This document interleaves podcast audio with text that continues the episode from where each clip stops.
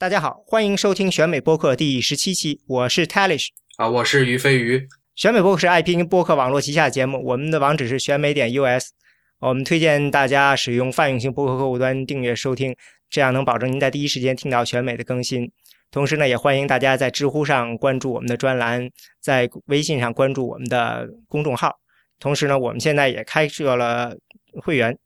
嗯，加入选美会员呢，可以收到会员专享的每日资讯，每月三十元串联有料的美国政治讯息。呃，今天呢，我们请来了呃，在知乎上的于飞鱼同学，他是在美国去学习呃交通政策，好像是呃，来跟大家聊聊呢美国的这个高速公路的建设问题。嗯，你于飞宇，你是？去交通政策是吧？我刚才好像记得啊，对对对对。为什么要说这个呢？是因为呢，最近呢，这个美国国会那边呢，就这个高速公路的这个经费的问题，因为美国高速公路呢，一直这个修补方面呢，一直是差钱，所以呢，为这个事情呢，他们年年都得呃在吵架。最近呢，刚刚通过，不是通过，刚刚推出了一个大的这种议案。嗯，今天。确切说，是我们今天录音的这个今天早上刚刚推出，呃，我们事先呢当然也没有算到这一点了，但是正好，嗯，我们就想借这个机会呢去讲一讲呢，说这个美国的高速公路到底是怎么回事，为什么会出现这样一个大的这种资金的断档的问题，然后也了解，顺便呢就了解了解到底美国这边呢他们这高速公路平时是怎么建设与维护的。嗯嗯，我们应该从哪儿谈起呢？这个问题好像感觉挺大，那我们是不是就从高速公路建设开始，就是建公路？从建公路开始啊，可以啊。对，因为公路，呃，好像一般我们太常见了，可能都没有意识到这个公路是一个比较呃新的现现象。因为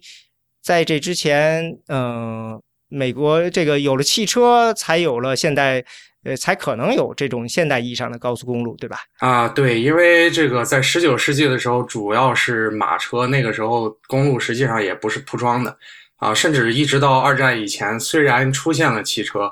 啊，因为当时汽车行驶的速度也比较慢，所以也没有很急切的建设高速公路的需求。美国实际上是到呃五六十年代才开始大规模的建设高速公路。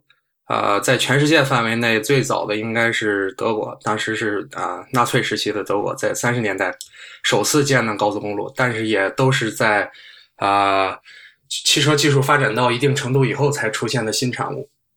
那这个高速公路之所以叫高速公路，就是它是高速的，是吗？还是说还有什么别的特征需要定义它？呃，应该是它是控制流量的，就是你啊，普通的路那就上面有十字路口啊，有信号灯啊，那呃，你随时可能要停下来。那上了高速公路的意思就是。啊，我只有一些固定的呃入口和出口可以让你上去和下去。那所有的车在上面一直都是，只要不堵车的话，一直都是比较顺畅的在行驶。嗯，所以呢，这个速度本身呢并不是唯一的。它当然了，因为不堵车，所以说呢，呃，速度可以比相对应该相对比较快一些，是吧？对对，应该是这样。但是就是。应该说，整体上，如果你汽车行驶速度非常低的话，也没有必要去建高速公路了，因为你反正你也是速度上不去，停一停就停一停。但如果如果是说你行驶速度达到一百公里每小时以上的话，你中间还要等红绿灯，那浪费的时间就太多了。那你即使极速很高，也完全没有意义。嗯。那我看到说是好像美国的第一个就是你刚才说的这样的没有这个交叉路口的所谓的高速路，是一九四零年的时候在宾州开始建设的，嗯，但是真正大规模建设还要等到二战之后，是吗？对对，就是这个 Interstate 啊，洲际高速公路，应该是艾森豪威尔总统签署通过了这个啊，一九五六年的。国家高速公路呃呃联邦公路资助法令呃以后才开始大规模的建设。嗯，当时时候我记得是呃艾森豪威尔推动这个的时候是强调的是出于国防的原因，但是也有人说这个国防是个借口。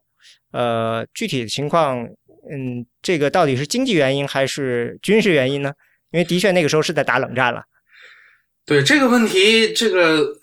因为我是研究交通政策的，实际上这个这个我也不是很清楚，但感觉你怎么说都可以。反正艾森豪威尔本身他是一个将军，所以他他建设这条呃，他去这个推动这条这个法令的通过，也跟他在二战期间在德国的经历有关。那他看到德国的高速公路可以很快速的帮助呃国防去调兵到前线去防御，所以他也想在美国建这样一个高速公路。但是肯定这个法令能够通过，也是因为它有巨大的经济意义。呃，不管怎么样，反正它是被建出来了。那现在主要是呃军事用途是非常次要的，应该说。嗯，我还看到说艾森豪不只是在二战的时候，因为他他其实他刚开始从军的时候是一战的时候，说一战的时候不是美国也是要参战嘛，他是从这个西部他们那波兵从旧金山一路赶到华盛顿，说是一波从那边一直过来，一共花了六十二天的时间，才从西海岸赶到东海岸。对，好像是他，对他年轻的时候好像是有这么一次经历，然后横穿了美国大陆，觉得如果没有高速公路的话，这个时间太长了。啊，对，那这个我看到说，关于修修建高速公路的一个主要的阻力就是，其实不光是这个时候了。呃，美国这个一直就没有一个像样的公路系统，就是因为，呃，一旦要修公路就要跨州，一跨州就是联邦的事情，所以呢，就遭到就是美国毕竟是个联邦制国家，很多人就认为这个是联邦政府呢，就等于是侵入了州的地方事务，所以说呢，一直有这种强烈的反抗意愿。好像因为在整个十九世纪，美国联邦政府只修了。一条路叫做 Cumberland Road，就是现在的叫做呃四十号公路，嗯，好像从这个马里兰一直到印第安纳那边的，那后来就没有一直都没有修过，就是这样一个问题。啊，对，因为十十九世纪本身，因为汽车在美国大规模开始普及是二十世纪一零年代才开始的事情，所以十九世纪的时候，如果你只有马车的话，修公路。呃的需求也不高，而且即使是汽车刚出现以后，因为它，呃，无论是加油站的这个基础设施啊，还是这个汽车本身的技术也好，其实也并不能够很好的支持长途旅行。所以当时的长途旅行仍然可能还是以火车，甚至有时候以轮船为主。所以，呃，汽车也不是很重要，作为长途旅行来讲。嗯，但是就是说，你说的意思就是说，这个加油站是因为它的就是那个时候，嗯，加油站少呢，还是说这个车子加一趟油开的距离短呢？啊，加油站少，加油站少。这个，因为实际上就是对于汽油车来说，呃，你加一次油能跑多远，这个限制并不是很严重，因为你很很快就可以把油加满的话，那就不是问题。但是那个时候，可能。加油站主要还是集中在城市附近。那如果你要横穿美国大陆的话，肯定会要经过一些人烟稀少的地方。那如果没有加油站，就算有路，那也没有意义。那如果是说在还没有很多那些地方还没有很多汽车的时候，你去建大量的公路和加油站的话，那也是一种浪费。所以就是那个年代，基本上主要是各州甚至是地方政府在当地建一些小的公路。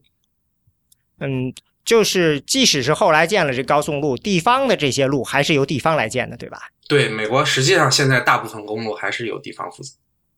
啊，那就是，呃，就是你刚才说的这个就非常有意思，就是这个高速公路呢，势必呢，呃，有大量的公路是建在这些像你说的人烟稀少的地方，因为目的是要把整个美国的呃东西南北都串联起来，对吧？对，所以就那不可避免的会在一些可能就是没什么人住的地方要修很多很长的路，对，把这个拉起来。嗯，对，而且美国人口密度分布也不是很均匀，那基本上主要是在啊中部和东部，大部分在密西西比河以东，然后西海岸有少量的。那在密西西比河以以东和西海岸之间有大量的地区是人非常少的。那他这个我们都知，就是我我们在这边看，就是觉得，那他这个路的这个划分好像，呃，他在设计的时候好像是这个东西向的就都是这个十号、二十号、三十号这样，南北向的是五号、十五号这样分的。呃，这个是像这样的这个公路网是当时就那么那几那几年就迅速的建成了，还是说，呃，这是一个很长的过程啊？啊，它是。就是这个复杂的公路网是在当时规划的时候，主要的部分就已经规划好了，但是实际上啊，也是花了好几十年才真正啊差不多建完。啊，我记得好像是八十年代末还是什么时候，美国政府宣布说，当年的这个高速公路计划才建完啊。但是虽然是拖了这么长的时间，实际上主要的部分是在五十年代到七十年代建的。后面呃，实际上到七十年代以后，也是因为高速公路建设有一些各各方面的阻力，啊，就是速度也变慢了。因为当然当时实际上也是大部分已经修修过了，所以就是后半部分建建的比较慢。那你说的时候，就是我印象中，你在在前面讨论，就是我们在准备这个节目中，你曾经提到说，说这个高速公路在建设的时候呢，在进入城区这个上面，嗯的设计。呃，是向城市等于是妥协了，要穿过城市。那这个我没有太理解这个问题，就是那如果不这样，那离完美就是从呃穿就是最开始在设计这高速公路的时候，那我们是想让它承担什么样作用？嗯，并且因为这个作用，他们应该怎么样跟城市的这个布局应该是个怎么样的关系呢？呃，一开始的时候应该。最早美国的这个高速公路设计的初衷啊，就是两方面，一个是军事国防，另一个就是城际交通。啊，那对于这两种需求来说，你都没有必要真的去把高速公路修建到城市内部去。呃，你只要我这个从城市离开的时候能立即上高速公路就可以了。啊，但是就是说，这个高速公路可以从城边上通过。对，就是像现在，实际上中国大部分高速公路，包括欧洲很多的高速公路都是这样的，就是高速公路不会穿城，而只是绕着城走。啊哈，呃，所以美国这个洲际高速公路是比较特别的，它会呃，就是在市市城市内部有非常多的高速公路。因为我原来住在洛杉矶的时候，实际上是十号嘛？呃，对我我自己走的比较多的有这个十号，还有四零五啊。就是你基本上在洛杉矶去哪里，大部分时间都是会要走高速公路。嗯，对我这个，因为我也是一路都住在十号附近了。嗯，在这个十号也是穿过了整个这个原，比如凤凰城的中心地区。然后呢，十号在休斯顿这块也是在穿城而过，在圣安东尼奥也都是。嗯，其他的对其他的地方的高速都有这样的特点，就是。嗯，第一次来说非常这个来美国也是觉得说哈，原来这高速公路就一直好像开到了这个城中心的这些摩天大楼底下去了。你就说这是有意的设计？呃，对，这个一开始的计划不是这样的，但是后来因为大家在讨论的时候就说，呃，因为我要建这么一个庞大的公路网，那它应该让所有人都能够受益。呃，如果我只是。绕着城市走的话，那么就是我只服务于城际需求，这个这个需求的量可能太少了。如果我能够穿城而过的话，那么就是在城市内部的交通也可以利用我这个高速公路，那就是受益面就会更大。第二个问题就是，呃，本身如果你收修这个城际高速公路的话，大部分的高速公路都是在乡下经过的，但是美国的人口和这个资金经济都集中在城市内部，如果你不在不不把这个高速公路向城市倾斜的话，那你很可能就是既筹不到足够的钱，也没有办法能够在政治上得到大家的支持。啊，我现在觉得有可能从政治支持可能比较重要，因为我印象中，嗯，整个这个高速公路，至少这个就是这个洲际高速公路，主要的经费是来自于联邦政府，对吧？对，但是它也是也是通过燃油税来筹集的。那如果越多的人用的话，那你收的税不也就越多？嗯，那这样就变成了一个在城外头就变成了一个城际的，然后到了城边后就等于化身成了一个可以让呃郊区的人口可以进城的一个公路了。对。对，就是从从财政上来讲，它这个是很划算的，因为你城里修了那么多多条高速公路，你整个的这个投资也比城城外的要小，但是你城内有大量的人在用，他们这个通过付燃油税能够给这个联邦提供大量的资金。对，因为我今现在我们现在看到说，呃，很多城市，我印象特别深刻，因为我在凤凰城住过一段时间，呃的，我印象特别深刻的是呢，这个十号是穿过这个。呃，整个城的所以呢，十号公路呢每天呢也是堵得最厉害的。嗯，十号公路跟他们那儿有一个十七呃号公路和五十一号公路交界，也是美国比这个排到前十名的堵车的地方。然后说穿城呢，如果你要穿城过呢，我们建议呢你走另外一条，他们等于又修了一条半环路，可以绕开这个市中心最堵的地方。嗯，实际上就是意思就是，如果按照原来设计，估计根本就不会进市中心，就一直走这个可以避开的道路了。嗯，对，按照最早的设计是这样的，但是最早的那个完全绕城走的设计显然是没办法实现的啊。但是实际上现在修成这个样子，当然也造成呃很多问题，就是当然也有好处，但也肯定也有很多问题。所以最明显问题应该是什么呢？呃，比如说就是它它的正面的好处是呃。就是首先是这个高速公路建完了以后，就是这个城市内的高高速公路网络建成了以后，那在城市内部旅行的速度就大大提高了。那你同样，比如说原来上班是半个小时的话，你如果是时速是六十公里每小时，跟现在是一百二十公里每小时，那你这个通勤距离可以增加一倍。就这样带来的是美国的，特别最早是中产阶层迅速的，嗯，搬离城市中心，然后搬到郊区去。那好处是在郊区，因为你地价便宜，然后人口密度低，所以呢，你可能可以住更大的这个房子，居住环境比较好，也可以亲近自然，啊，但是就是也带来很多负面的问题，啊，比如说啊，这个因为白人搬到了郊区，然后市中心呃只剩下一些贫穷的少数民族，然后就会出现很多城市市中心，呃，贫民窟化。啊，这这因为他没钱搬不出去，对，就是他没有汽车，所以我没办法住到郊外，我就只好继续住在市中心用公共交通。嗯，那在郊区呢，就会出现这个一批这种社区，他们等于就等于大家又重新组织起来，都是相似的人才住到这一片里去。对，本来你像就是嗯，美国很多的城市，就像现在纽约一样，它是不同种族、不同阶层的人，大家都住在一个城市中心里面，密度很高，都混着住。但现在啊，大家都往外搬了以后，大家一般会选择收入啊民族跟自己更接近的人在一起，但这样也会造成了这个居住隔离的问题。那因为呃，对富人来说这可能不是什么问题，但对于穷人来说的话，他机会就会减少，然后就呃上学呀、就就医呀等等各方面的条件都会变差。本来我在市中心的时候，我还可以坐公共交通，但是因为越来越多的人搬到城外去。就导致公共交通也越来越差。就是美国本来公共交通在二战以前还是基本能够盈亏平衡，甚至更早的时候还是盈利的。但是因为大量的人都开始使用汽车，然后住在郊外，呃，人这个城市的人口密度也变低，然后使用公共交通的人数也变少，所以公共交通实际上经历了大量的亏损。尽管后来有联邦补贴，但实际上服务水平也比以前有比较大的下降，这样导致就是我住在城中心的贫民窟的话，那更加出不去了。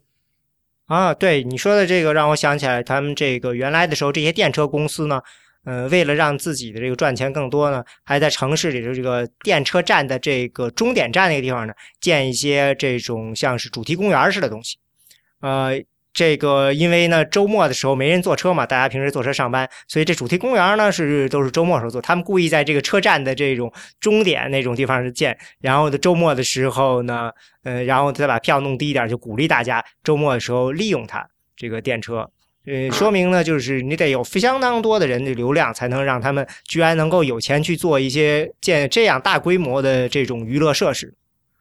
对，那个时候电车公司是很有钱的，它实际上是一边搞房地产开发，一边去修新的电车线路。那只要他先把这块地买下来，然后再把电车线修过去，那这块的地价就会上涨，然后他就可以通通过地价来赚钱。嗯，对。那这个东西就有很有意思，就是说，呃，其实高速公路在建设的时候呢。嗯，它的建设布局是没有期待到它会如此巨大的改变大家自己的这个生活方式和出行方式的。嗯，等于就是说你是按照旧的出行方式，然后做了一些小的预判去去去建设，但是可能，但是整整个改变了几乎是所有人的这个生活方式，然后呢，对这个高速公路的利用方式呢，可能也被巨大的改变了。对，就是这个。这个决定实际上是遭到了很多城市规划学学界，包括这个交通政策界的很多批评。就是他本来建这个高速公路的时候，是因为怕城际的呃这个流量不够，所以去服务了一部分城内的需求。但是没有想到，到后来因为这个城内的需求越滚越大，越滚越大。而且就是因为在交通政政策界有有有一个所谓的叫引致需求，就 induced demand，就是说你建了更多的路以后，因为出行变得更加方便，就有更多的人出行，就会需要你建更多的路，相当于是一个也不好说是不是恶性循环，反正它是这样的一个循环啊。但是但是也要注意，就是呃，我们今天批评的美国的这个郊区化，实际上也不完全是因为高速公路造成的。嗯，就是现在有很多研究发现，其实二三十年代的时候，美国的郊区化就已经开始了。嗯，当时比如说像洛杉矶，实际上已经有很多人是在靠汽车来通勤啊。但是可能呃五六十年代的高速公路建建设，进一步的推动了大规模的郊区化。对，因为我也看到，的确有人认为这个郊区化其实是在二十年代呃就开始，而且他举的例子非常有意思。他举的例子是这个福特在底特律的郊区建的工厂，那就是说，你看这工厂都设在郊区了，然后呢，整个这个城市呢向郊区辐射。不过，的确也是我们知道有一这个，就是随着二战结束，大量的军人复员，的确有一个非常强的这个郊区化的过程在出现。嗯嗯，对，就是基本上有两波郊区化的过程。嗯。嗯，那就回来就是说，就是你刚才提到了，就是这个建这高速公路呢，是通过这个一个呃一个基金，对吧？这个基金是通过燃油费来征，就是筹集的，对吧？对对，这个这个基金叫做联邦公路信托基金，就是 Federal Highway Trust Fund 啊。那它主要的资金来源是联邦的燃油税，就是我每用一加仑的汽油，我就要付。啊，当时是几美分，但是现在可能是几几十美分给联邦政府。现在是十八点四美分啊，对对，那啊，另外还有一些州的燃油税，但是联邦燃油税就是可能还在加州来说比联比这个州税还要低一些。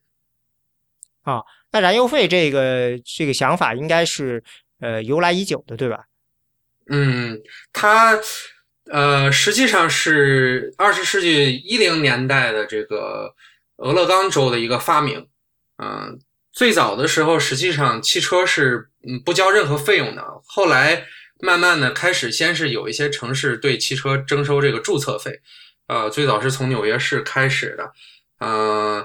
呃，但是燃油税这个东西是一九一零年代的时候，因为俄勒冈州要新修一条，呃，要新修一批公路。然后啊，当时的这个俄勒冈州的公路委员会发起了一个叫“呃 Get Oregon Out of the Mud” 的这么一个运动，就是说要把这个俄勒冈州从泥地里边弄出来，因为当时的很多这个路都是土路，那就是要修铺装公路，那修铺装公路要很多的钱，呃。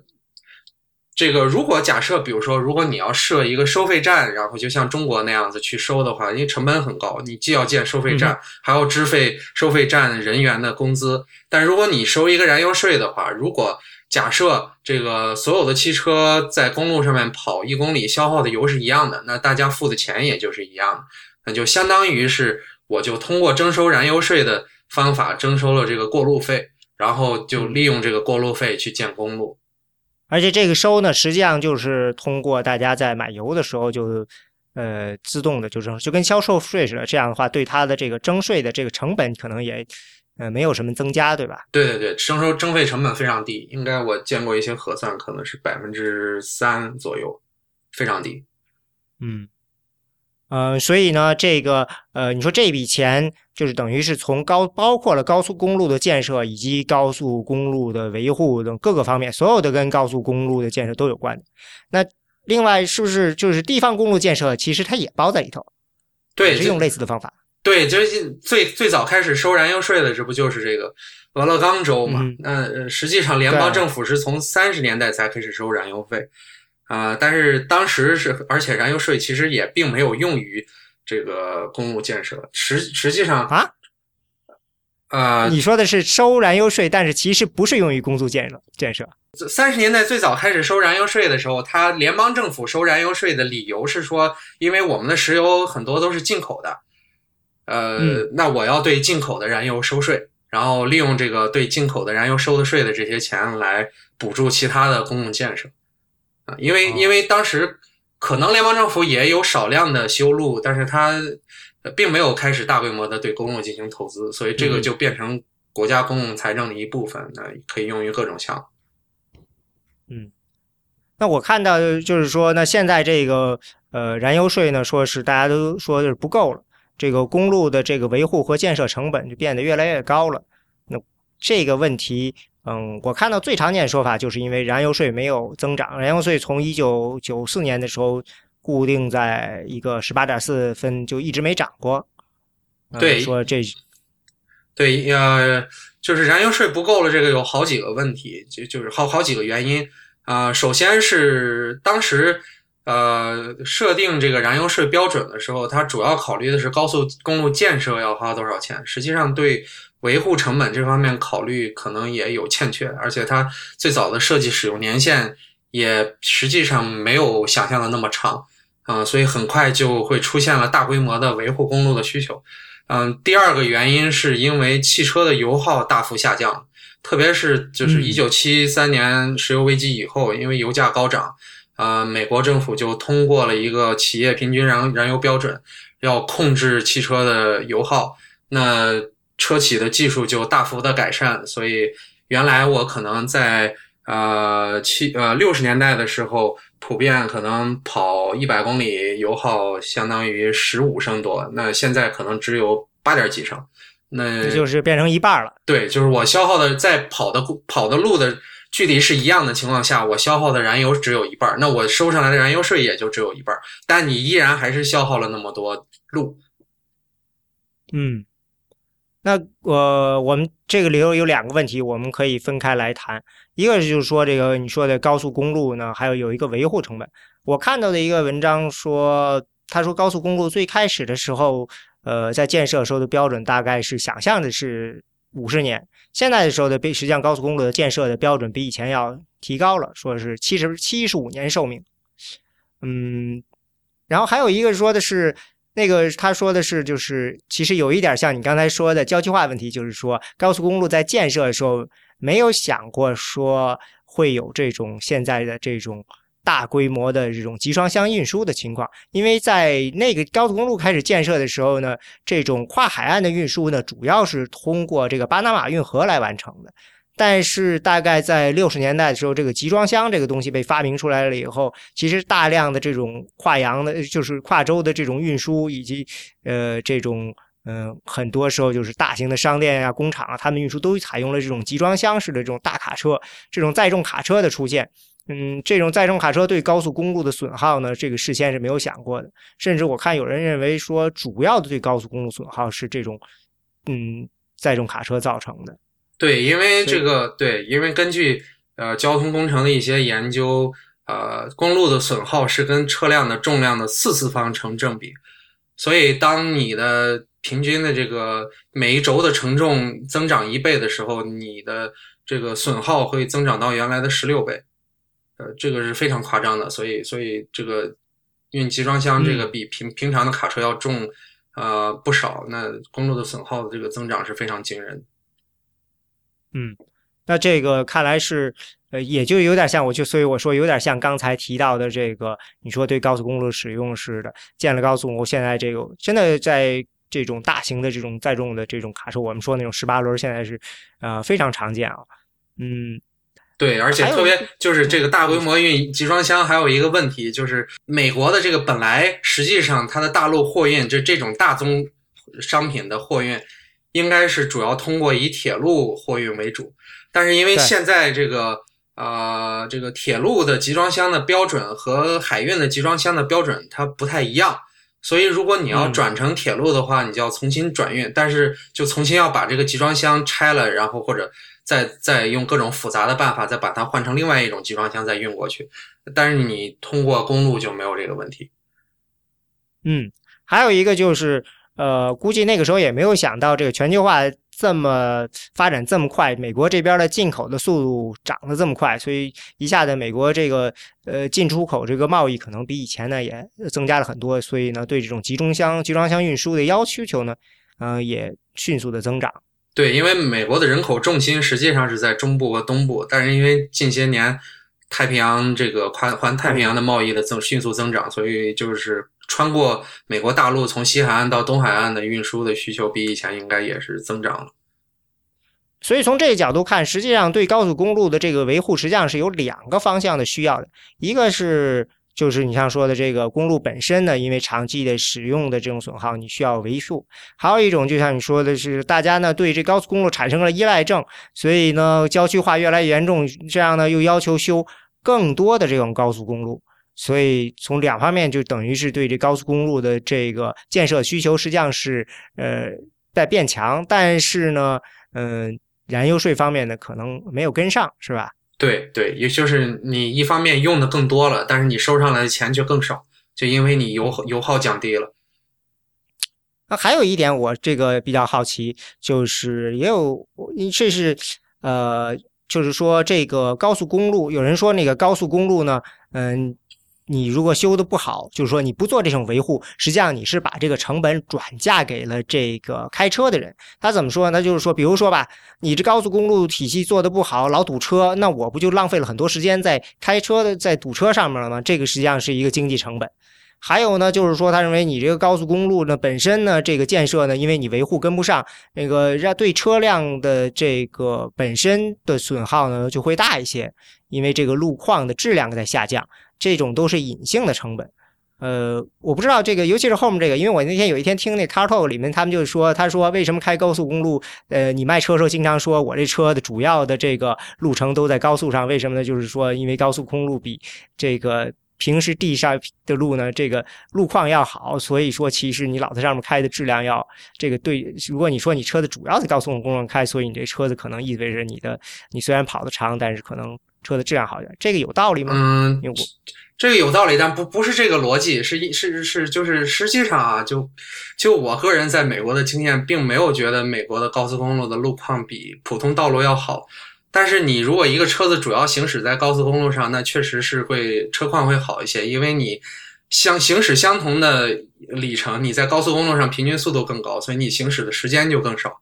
那就是你同样是跑一万公里，你跑高速上可能只跑呃这个行驶时间，比如说是一百个小时，那在普通道路上可能就需要行驶两百个小时，那对车子的损耗就是不一样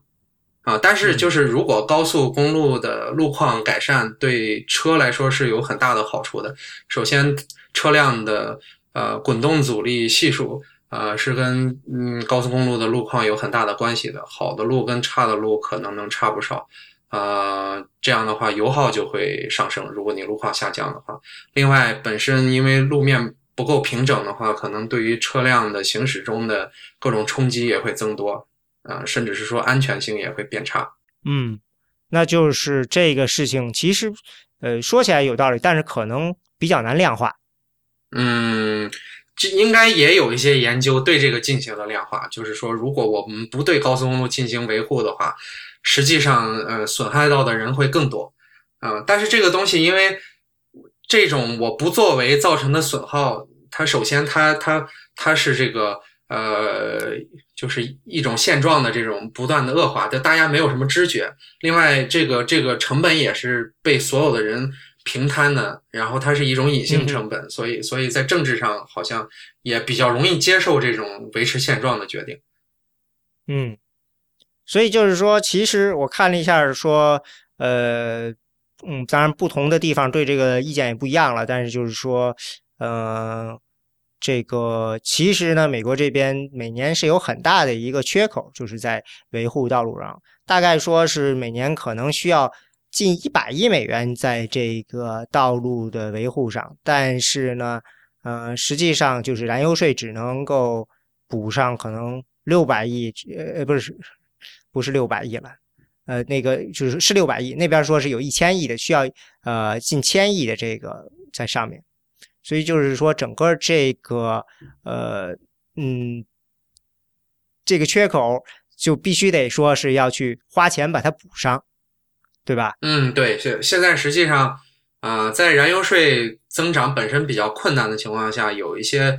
地方政府或者州政府是利用销售税来补贴公共建公路建设，啊，但是这样也有一个公平性的问题，就是。我经常去买东西，不代表我会经常去用你的路。那如果你涨了燃油税的话，那就是用路用的越多的人就会付越多的燃油税。但是如果是通过这种销售税的办法的话，那有的人可能他根本就不用路，但是却要交很多税；也有可能有的人他用的很多，但是交的税很少。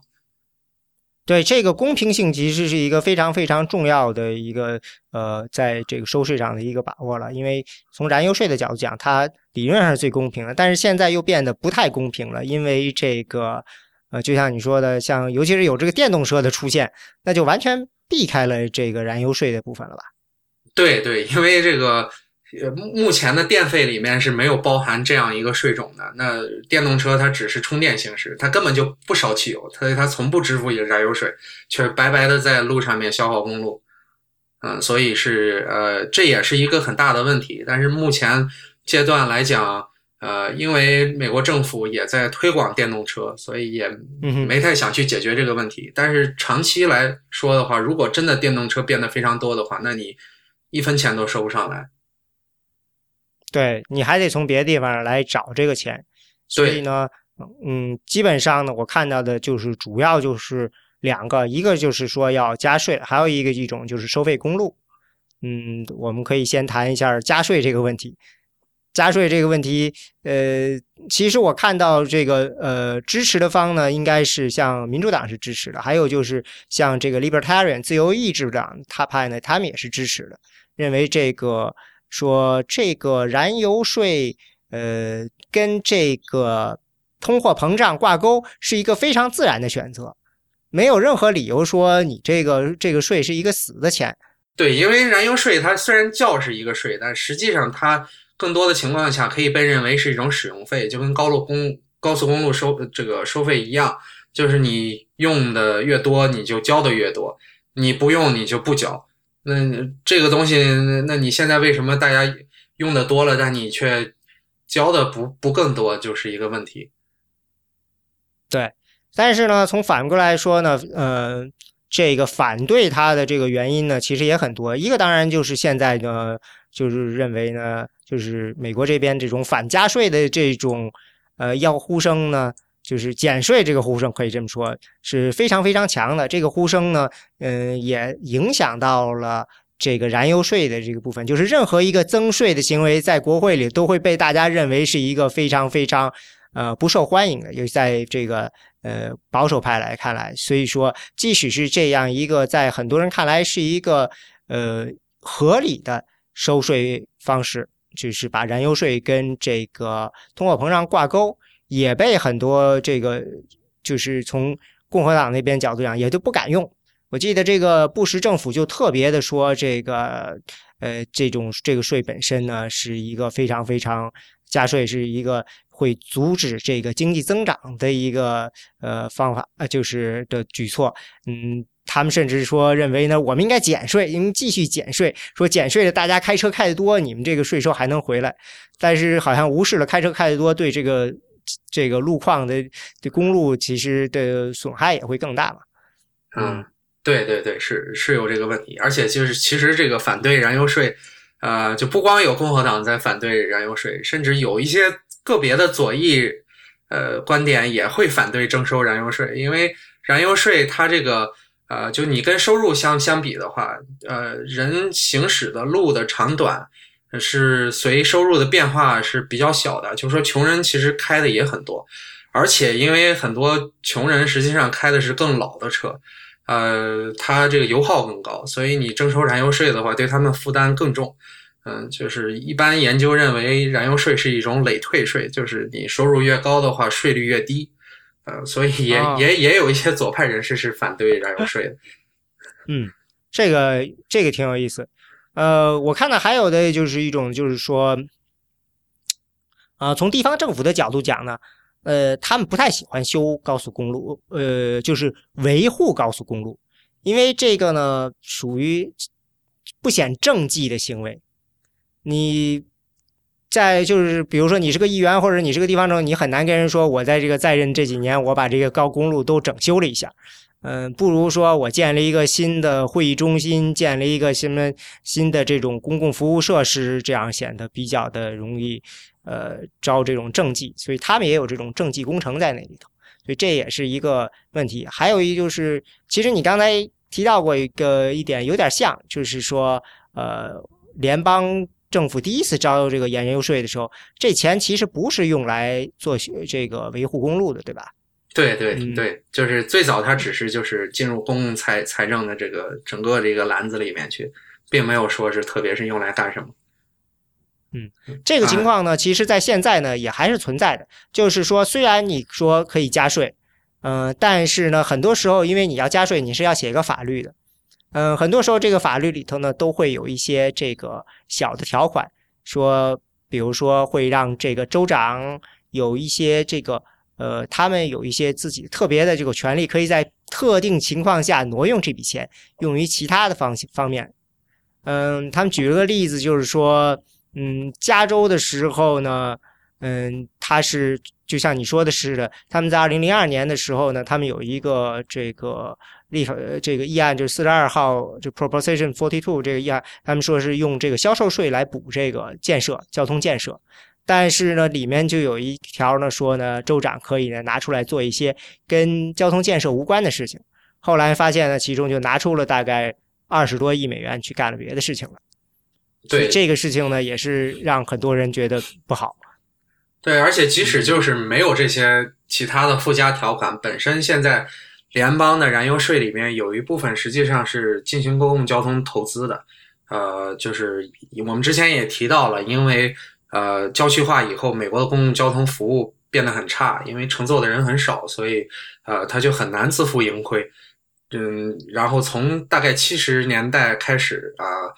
联邦政府也开始对各地的新建的公共交通设施，特别是一些地铁啊、轻轨啊，进行大量的补贴。呃，这些东西当然也很贵，然后呃，也有不少人会反对。这样的投资，因为本身燃油税是开汽车的人交的，但是建了这些公共交通设施以后，对他们的好处却比较有限。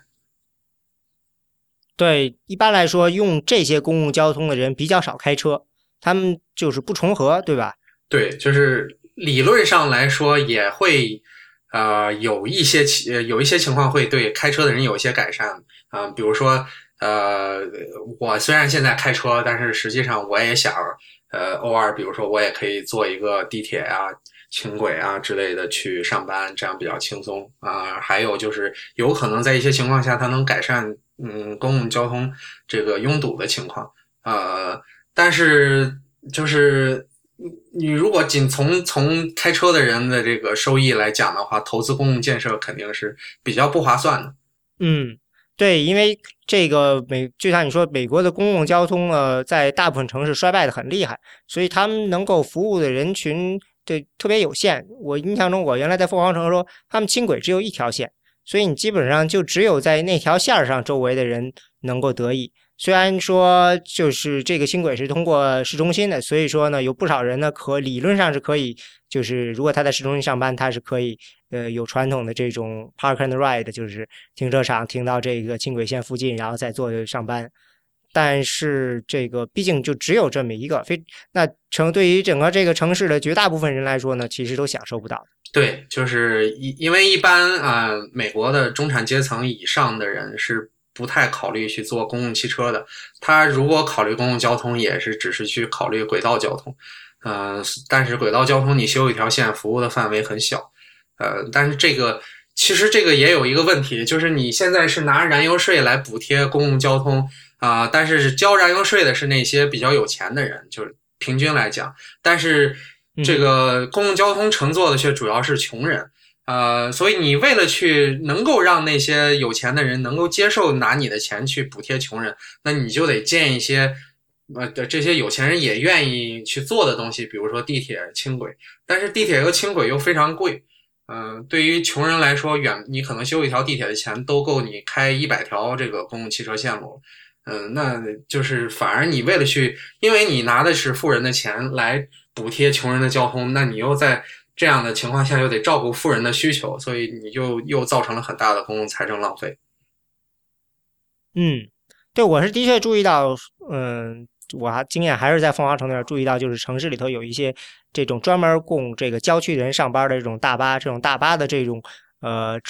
质量呢非常好，就有点像这种呃豪华大客车似的，比起一般的公共汽车来，就是呃档次有明显的上个档次，坐在里头就显得很舒服。估计这就是像你说的似的，它设计这个呢是为这些呃中产阶级上班服务的。对对对，但是其实这种通勤巴士，呃，就是应该成本反而比较低，呃，但是呃，现在并没有大规模的建设这种通勤巴士。我我估计可能就是美国的中产以以上的人对于公共汽车这个大概念已经比较反感，觉得它跟贫穷、危险、肮脏、落后联系在一起，所以他可能根本就不会去考虑你去做一个通勤巴士。如果你修了一条地铁或者轻轨线的话，他可能会注意到。呃，那有可能会去乘坐。嗯，因为这种巴士它其实的这个嗯时间比较死，每天就只那么那么几趟，它只有早，比如说早上进城，下午就是出城。所以说，我觉得对很多人来说呢，可能跟美国人崇尚的这个自由这个概念还是差的比较远。啊，对，那公共交通本身就是有一些缺乏自由的呃因素在里面。那你要去看这个。呃，它的班期呃都是几点几点出发，特别是因为在很多美国城市公共交通的整体上数量比较少的情况下，有时候只有半小时才有一班，那你要严格的去卡这个点儿，然后你还要去找线路，呃，所以就很不方便。嗯，当然现在就是因为这个智能手机的出现，呃，好像乘坐公共交通比以前显得方便了不少，而且这个最关键的是，你坐公公车的时候，你还可以看手机。显得没有那么浪费时间，所以稍微流行了。可能有有些人在预测说，以后可能也许会变得更流行。嗯，那还我看到的还有一个就是咱们说的另外一个问题，因为刚才说一个就是说，呃，在加税这个事情上呢，现在看起来呢阻力比较大。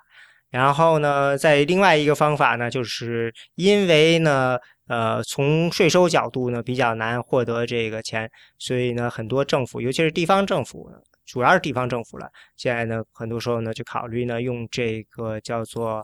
啊，public-private partnership，这应该叫什么呢？基本上就是等于是把这个公共项目给承租给呃承包给这个私人的企业去经营的这种方法。因为传统上建这个呃公路呢，实际上你刚才虽然说我是用这个燃油税。你不可能说是等大家收到燃油税了我再建，你没有公路的时候你是没法收到足够的燃油税的。你要先建了公路，你才好这个收到燃油税。所以说，很多时候这个融资呢，你是先要从别的地方把这个钱融上来。政府呢，尤其是像地方政府，嗯，他们又不能够印钞票，所以他们需要呢去到这个债券市场上去发行债券。嗯，但是发行债券的问题呢，就是说你发行了债券，你就要还钱。这个还钱呢，就是你承诺了的，你就得按照规定的期限开始还。但是毕竟建这个公路呢，就有点像是一笔投资吧，它是有风险的。有可能你建这公路后，它不不像想象中的似的能够带来足够的生意。尤其是你有的时候呢，这现在的很多新的公路呢，都是按照用收费公路的方式。这个收费公路可能算是应该算是比较公平的一种呃方法了，因为毕竟你只有这个。开过这条路，你才交这个钱，而且每一辆车可能都交一样钱，或者说每种类型的车是交同样的这个过路费的。嗯，对，就是，而且现在有一种比较新的对公路进行收费的办法，就是我不设立收费站，而是呃利用一些电子感应设备，呃只对其中的一条道或者两条道进行收费，就是它这个叫 HOT lane。呃，就是原来现在美国有很多高速公路是有一条 HOV lane，就是呃多人共乘车道，就是你只有在车里面有至少两个人的时候，你才可以走这条车道，这样就可以在上下班高峰期的时候，绝大部分人因为都是单人开车，在其他车道堵得不行的时候，你可以走这条道比较快一点。那现在就是说把这条道改成。既可以是单人行驶，也可以是啊，既可以是多人行驶，也可以是单人行驶。但是你付一个过路费，通过一个电子设备监测到你在这个道上对对，这个我注意到过。对，嗯，就这个方法相对来说呃比较成功。嗯，因为现在这个你有了这样一个无线感应的方法以后呢，你其实完全可以，呃，就是他们应该是无线感应配上这个摄像头，所以你你在开车的时候，你真的还是高速公路，你不需要停下来交钱，一路开过去就可以了，自动从这个账户里给你抽钱。对对，就是原来也有这个技术，但是现在就是把它应用到单一某一条车道上面去。呃，这个洛杉矶的九十一号公路应该就是用这种办法进行的融资。呃，但是就是也也会出现作弊的情况，就是如果你不设收费站的话，而只是对其中一条共乘车道啊、就是允许你单人上去也可以交交钱上去的话，呃，就是也会出出现很多作弊的情况。呃，我们当时去看那个监控中心的录像的时候，发现也会有一些美国人在副驾驶座上放一个假人儿，然然后这样摄像头他就想摄像头不会发现我是一实际上是一个人在开这条路，他也不交那钱。摄像头可以发现了，呃，但实际上是应该能够看出来，他实际上是一个人在开的，但是好像现在也没有办法真的去就因为这个去找这个人呃要钱，好像必须还得是警察发现了以后才可以对他。你的意思就是放一个，就比如说不管是人还是甚至我放一个大填充玩具都可以，对，就放一个人偶这样的东西。好吧？不过我以前坐轻轨的时候，的确注意到这个有这种逃票的情况，而且有些人看着还是就是感觉是一个嗯穿的挺呃像样的一个，也就是逃票，嗯，让人觉得真是无话可说。对，因为美国很多这个轻轨和地铁，它并没有一个封闭的闸口，所以你想逃票的话是很容易的。但是因为大部分人不逃票，所以有很多公共交通的运营机构，它进行了一个计算，发现我加装了这些呃防止逃票的设施以后的成本比这个逃票的那部分的钱还要多，所以他们就没装。就还不如就是找人在那儿抽查就可以了。啊、对，或者就就让那些人那样吧，反正就是相信大部分美国人还是不会逃票。哎，跑到这儿去了啊！刚才说的是，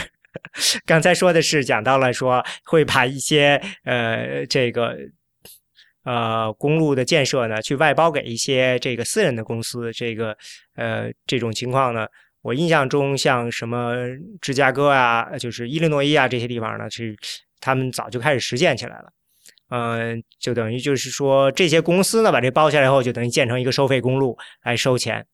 嗯，他们一次包下来，比如说五十年的这个七十年的使用权。嗯，它好处就是，当然就是说，呃，这些公司你自己包下来了，你就呃，你爱收的，你你爱怎么弄自己怎么弄。嗯，不用担心，如果说这个收费跟不上需要，他他们自己出钱弄的，那自己去承担这个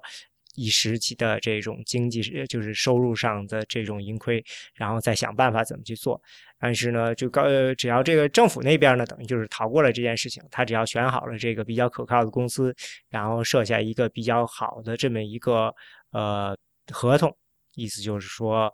所谓比较好的合同，就是呃，将来如果你那儿倒霉了，这个公路经营下去了，政府不会出来包圆儿，你该破产就破产，就这种的，然后就做的比较好。但是呢，当然是现在看呢，一个呢就是你不知道这个，呃，没人知道这个几十年后会怎么样。虽然你承包了几十年，但是现在这个事情好像实践还比较短，应该大概就只有一二十年的这个呃时间，所以说没人知道这个长期的，就像你刚才说的呢，高速公路过了呃二十年以后，可能就需要开始维护了。那这个东西会不会大家开始发现说，这个比原来想象的这个好还是不好？嗯，在这个维护成本出来以后，可能就会嗯，这个才能知道这个东西到底是不是从长远角度上划算。还有一个就是，好像美国的人的公众还是不太能够接受说公路是由私人造，他们觉得这应该是一个公众服务，嗯，收钱也应该是政府来做的。就是因为私人的问题，就是它是不是它是盈利的嘛？很多人可能无法接受这个东西是一个呃盈利的，他们觉得这个是作为一个公共服务是不太合理的，所以呃，这个可能是现在的这个这个方法呢，这个本身呢受到的一些社会舆论上的啊，或者从各方面的一些挑战吧。不过这都是也都是地方政府被逼急了，然后呢在考虑这种各呃各种这样类似的做法了。我印象中好像这个在国内呢，其实现在这个呢也是一个呃比较就是可能有些地方政府也在试验的，因为毕竟这个也都是在寻找新的这个收裁员来进行一些政地方的建设嘛。嗯呃。他这个采用外包给私人公司的办法，实际上应该是嗯双赢的，就是因为本身你运营高速公路对政府来讲也没有什么政绩，呃，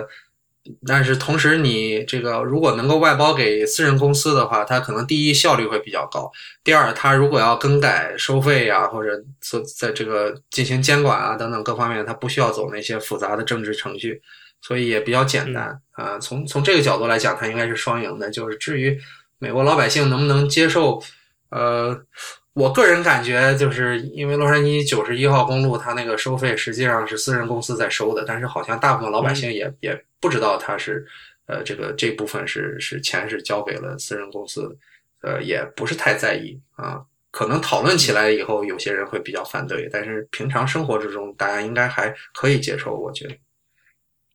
嗯那我记得原我原来有个朋友，他是在做这种高速呃，就是道路的设计的。这个还有说，像这种美国这边高速公路，嗯的这种布局设计啊，什么还是要有很多其他手续，比如说环保方面，你要需要这个州的环保局去这个负责审批，然后呢才能做。那像私人的外包，其实他也不可能绕过这些，嗯。呃，由这些，就像我刚才说的，你提出来一个建设计划，那最终还得，呃，这个提出来，比如说这种环保方案啊，或者什么的，然后要让相关的政府机构进行监管，对吧？嗯嗯，应该是美国联邦的那个环保的审批是，只要你有联邦的资金，就需要通过这个审批。呃，如果完全没有联邦的资金的话，应该会程序上会简单一些。那可以正好现在就开讲，可以讲一讲最近通过的这刚刚通过的这个一五年的这个高速公路的这个法案，叫做 Highway Bill。它这个名字起的非常非常的花哨，叫 Fast Act，Fixing America's Surface Transportation，起了一个非常好听的缩写。嗯，呃，这个实际上这已经是第二轮了。嗯，好像参议院早就通过了一个，然后那个众议院呢，是我看好像几个月前通过一个，呃，当时是也是，呃，全票通过，没有全票了，三百六十三比六十四票，呃，当时是说的是是要弄一个大概是六年两千六百亿美元的这样一个高速公路建设的这么一个法案。呃，当时看到那个法案的时候，就是主要问题就是大家抱怨的，就是说呢，他虽然说承诺了一个六年，呃，两千六百亿，但是呢，只有三年的钱呢是保有保证。嗯，设这个六年这个概念呢，据说是因为呢，他们认为呢，通常情况下呢，一个高速公路从设计到最后建设六年是一个比较正常的周期，所以说呢，你如果要是弄一个这个法案呢，你就应该能够保证六年的这个资金才是一个比较有意义的。所以当时设了六年，但实际上至今就有三年。因为这个东西最后出来以后，就是把这个东西扔到了又因为两个参议院和众议院最后要妥协嘛，大家的这个具体的方案不一致嘛，所以说要最后要并起来。嗯，最后并且讨论了一番以后呢。嗯，其实就参议院那边也是说是六年的，但是只给了三年钱。但是吵来吵去，最后呢，现在出来这个新的法案，我看到的是，呃，就是五年，大概是三千亿美元。然后呢，这五年的钱呢，是东找找西找找都找到了。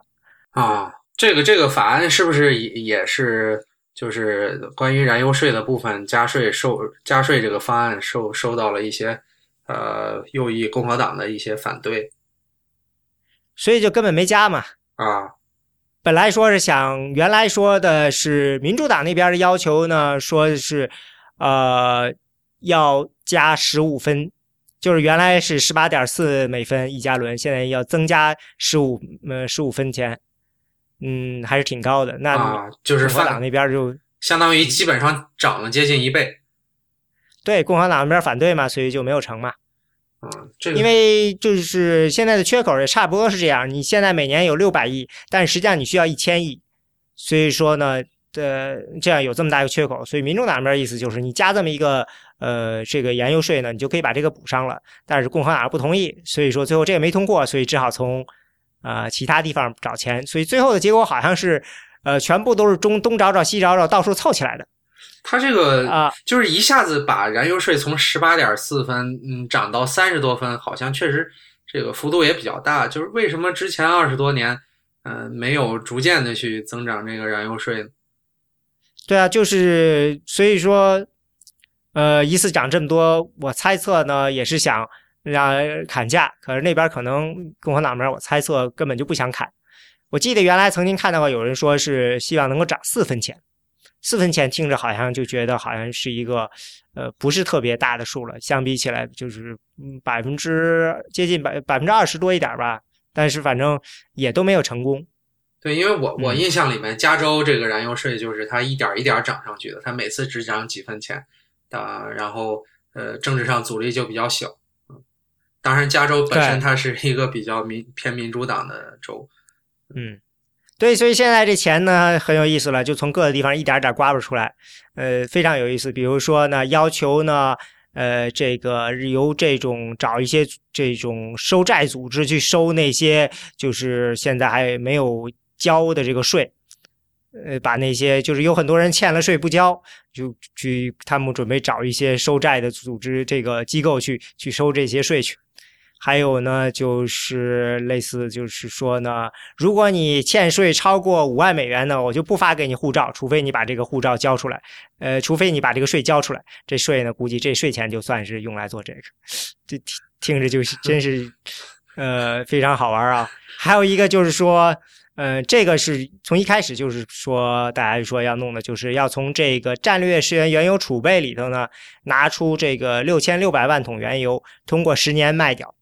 说是能够卖六十亿美元，六十二亿美元啊！有人就算一下，六十二亿美元，六千六百万桶，那价基本上就是相当于一桶接近一百美元的价钱嘛。啊，对，然后，因为现在的原油价格就就是五十到五十五美元嘛，所以有人就说，嗯，你这个你这什么意思？你的意思就是说，呃，你要么就得找一个冤大头把它买下来，要么要么你们政府美国政府是准备干什么呢？现在就这个我们当然猜不透了。还有一个呢，就是就是从这个美联储那儿开开刀，所以前一段时间美联储那边也吵得很厉害。嗯，其实这样的，就是美联储，如果大家不太熟悉，其实我也不太熟悉，就看了看怎么回事。就是美联储当初成立的时候呢，等于是大家都有一个呃这个基金，就是你要想美国的各地的银行要加入这个美联储的这个系统呢，它需要呢放一笔钱到这个美联储去，然后呢代价就是说好处呢是美联储每年呢会给它百分之六的利息，你放的这个钱。现在呢，这个联邦政府说好，这个利息不给了。这个钱呢，就送到去给这个修高速公路。银行那边呢意见很大，所以这个新的规定下来了，嗯，这个这个百分之六不给了，但是给个百分之一点五。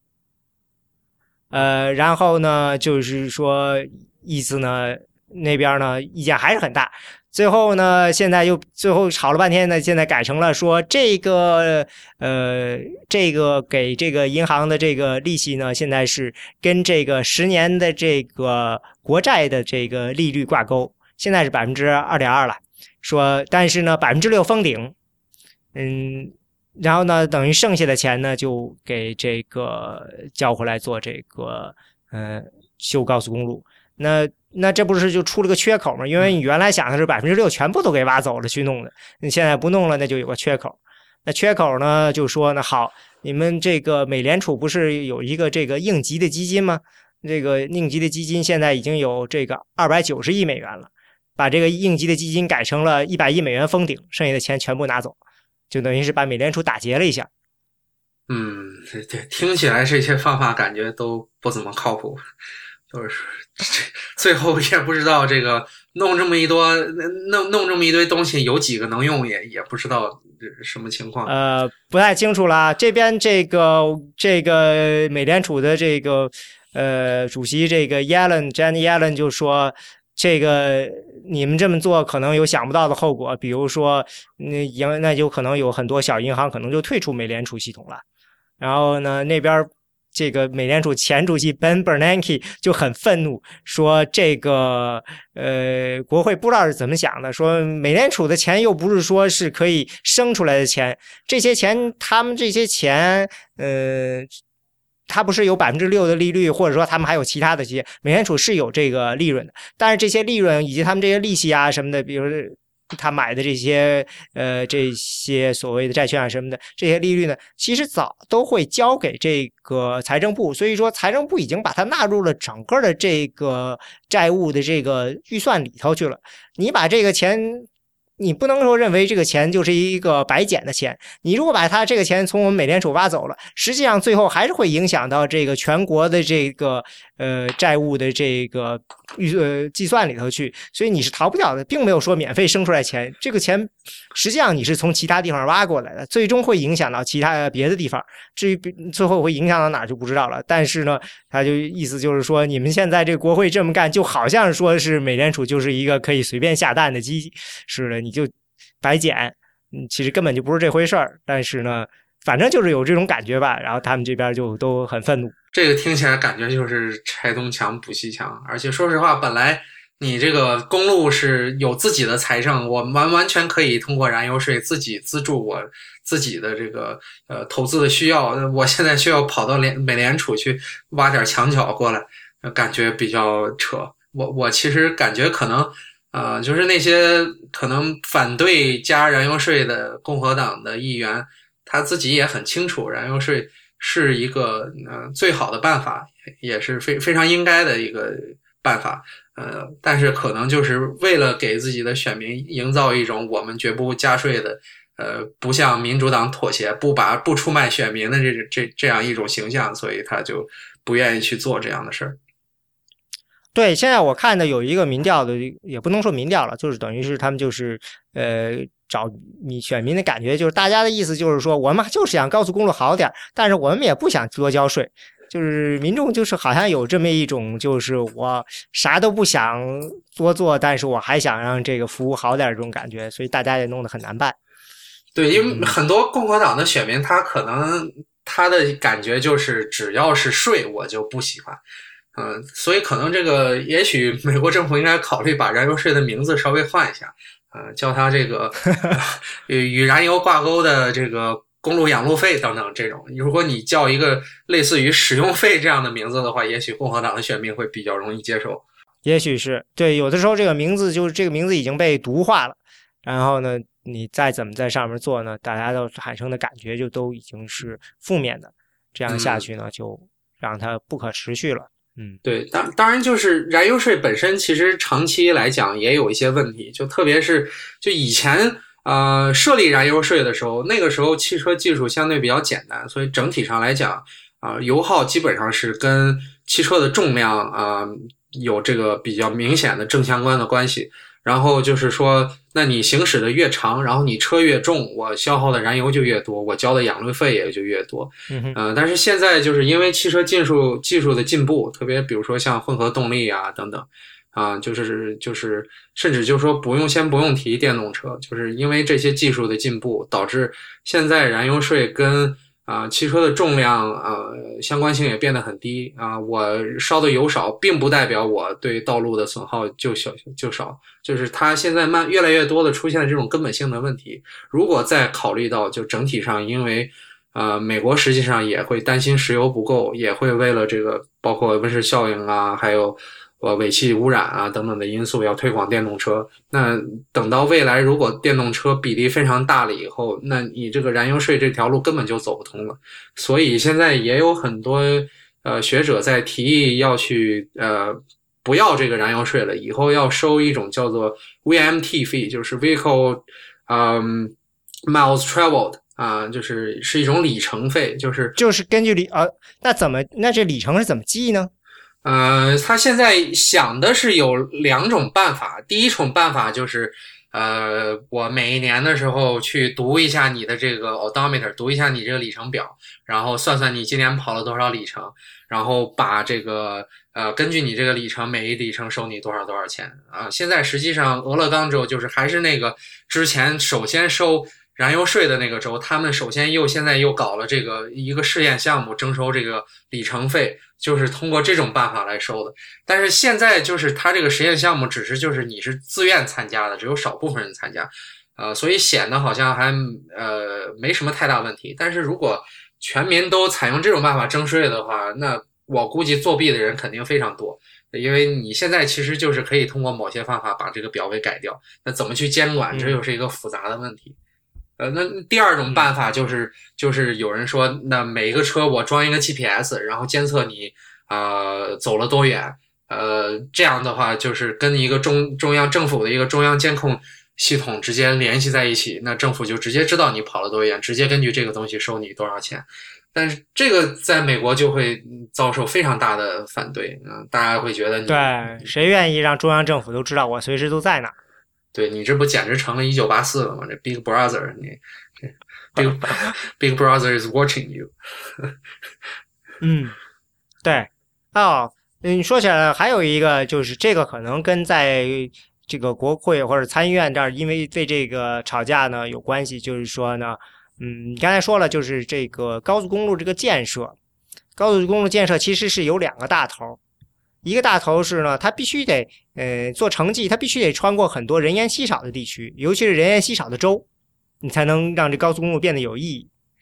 但是高速公路现在的建设，它维护啊，各种建设，它的大头呢，实际上是在这个呃人口众多的地方，就是你说的东海岸、西海岸及中部的某些城市里头。但是呢，这个这就涉及到你收来的钱怎么分配的问题。你从刚开始建的时候呢，你很有可能呢，就是这些呃人烟稀少的这些州呢，你给了他们不少钱，把这高速公路建了。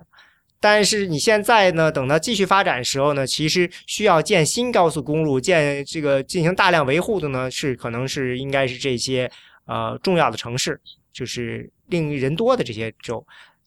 等于就是这个收来的这些燃油费，这种维护的钱需要一个再分配的过程。这个再分配呢，需要调整，但是这个调整呢，实际上是有阻力的。因为比如说在参议院吧，毕竟一周两个参议员，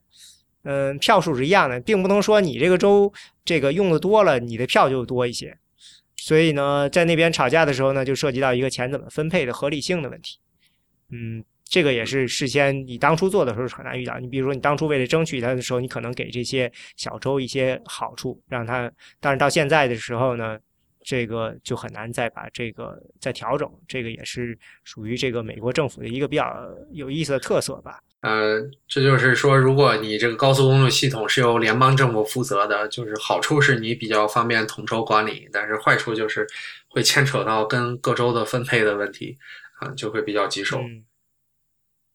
不光这样，好像听有人说，在有些州里头，自己州里头不同的区也有这样一个分配的问题。嗯，因为这个可能主要的交通建设费都集中在几个这个县里头，但是呢，那这其他的那些县不见得愿意把这个钱呢交代出来。嗯，对对对，这个呃，这就说你说说一个公平性的问题。基本上所有的公公共交通项目都会这个嗯引发。大量的争吵，因为因为我不管是修路还是修一条地铁啊，我只能经历经过某一个特定的区域，没有办法把所有的人都照顾到啊。但是如果是要收钱的话，又必须得用让大家一起交钱，我才能筹够钱。嗯，那就是在哪修给优先给谁修，谁来出钱等等这些问题就会扯皮扯的这个非常复杂。嗯。还有就是，如果说你说这个路如果都是这种大型载重卡车主要造成了损耗，那是不是我们能不能就多抽他们的税呢？呃，现在应该是他们实际上这个交的税也确实是比小车要多的，而且另外他们好像还要额外再交养路费。呃，是啊，对，实际上实际上应该就是现在公路维护的费用，卡车负担的比例确实也比较大。哦，嗯，但是就是现在其实就针对这个问题，也有很多人在提呃，既然就是我现在高速公路主要的损耗是由卡车造成的，呃，那我为什么不干脆给卡车自己建条路算了？因为对呀。因为这个我好像也看到过，对，因为实实际上这个卡车跟小轿车跑在一起是有很多没有效率的地方，因为比如说你这个呃卡车它的行驶速度本身就比较低。那它行驶在高速公路上，它会拦住那些小汽车，而且它还是一个巨大的安全隐患，因为你一旦撞上大卡车，那那这个风险比你呃损损失比你撞上一个小汽车要大得多了，啊，另外而且包括比如说弯道的时候，如果要考虑到大卡车，它可能要多考虑一下这个呃转弯的时候路面的倾斜，呃。的这个这个情况要照顾一下大卡车的情况。你如果是只有汽车的话，你可能可以倾斜的角度稍微大一些，这样就是它的限速可以比较高。但是如果是照顾到卡车的话，可能就没没办法倾斜角度做到那么大啊。然后啊，包括这个还有就是呃，你这个建设路面的标准问题。如果我全是小轿车的话，那可能我这个承重就可以设计的比较低。那如果需要考虑大卡车的话，尽管可能大卡车主要就是用最右边一条车道，但是可能所有的车道都要根据这个比较高的建设标准来建设，嗯，就会产生很大的各种问题。嗯，这个就像你说的，这个是的，想法简单，但是可能要建设起来又是一笔巨大的钱。呃，对对，而且就是因为提前。之前计划高速公路的时候，并没有规划说我去把小车跟嗯跟卡大卡车分开，当时也没有这个必要。因为你如果是呃所有的路都分开的话，成本会增加很多。然后如果你本身这个整个这个区域只需要一条路的话，那呃我这个呃就不如就让他们俩一起用就行了。但是现在可能，比如说像洛杉矶有些地区，这高速公路路网的密度非常大，那。拿其中一条道来作为呃卡车专用道，可能呃可能是一个可行的办法。特别是像像洛杉矶这个长滩港口附近往内陆去的这个呃路上，呃有很多都是大卡车在用啊，它造成了很大的污染啊，然后也造成了大量的拥堵啊，然后跟小汽车互相之间有非常多的干扰。所以大家其实在提议，有可能呃美国很快就会出现这种卡车专用的高速公路。嗯，因为我觉得现在比较常见，在高速上开始有些，比如说卡车不能够开在每条道上，这是倒是像你说的这个专说卡车只能开在每条道上，我还倒是没见到。嗯，对对，不过就就有可能将来就是一个趋势，这也是一个嗯，看来就是说呃，只能够这样慢慢的改，嗯，不可能出现什么就是嗯突然的这个，就像你说，有可能会出现一些试点，然后看着慢慢的大家在。一点点的接受这个新的这种找到新的解决方法，或许会是这样。对，包括也是美国的铁路货运也需要改善，就是呃，因为美国铁路就是跟中国铁路不同，它其实主要是用来运货的，运人的需求非常少。嗯，呃，但是如果它能把运货的这块儿，就特别是针对集装箱能做得更好的话，那可能公路这块的压力会减小，啊，效率也会提高。那可能其实这个铁路也也是一个非常有意思的话题，不过呢，今天可能没有时间说了，不，今天是肯定没时间说了。对，嗯，如果哪天美国开始修高铁了，一定要讲一讲。啊，对，这个实际上加州已经开始修高铁了，啊，但是能不能修成那另说。但是但是已 经，那我们以后有机会应该谈一谈。啊 对，有机会可以谈一谈。今天这个非常感谢于飞鱼来做客选美，跟大家聊聊美国高速公路的呃前世今生啊。嗯，最后谢谢大家呢收听选美播客。选美播客是爱拼播客网络旗下节目，我们的网址是选美点 US，我们的知乎专栏是选美 I am election，我们的新浪微博是 at 选美 I am election，中间没有空格。我们的 Twitter 是 at 选美 US。啊，对美国政治动态有兴趣的朋友呢，也欢迎加入我们的会员，享受会员专有的资讯。最后，欢迎大家收听 IPN 播客网络旗下其他的精彩节目：《IT 公论》、《未知道》、《内核恐慌》、《太医来了》、《流行通信》、《硬影像》、《无次元》和《博物志》。谢谢大家，谢谢大家。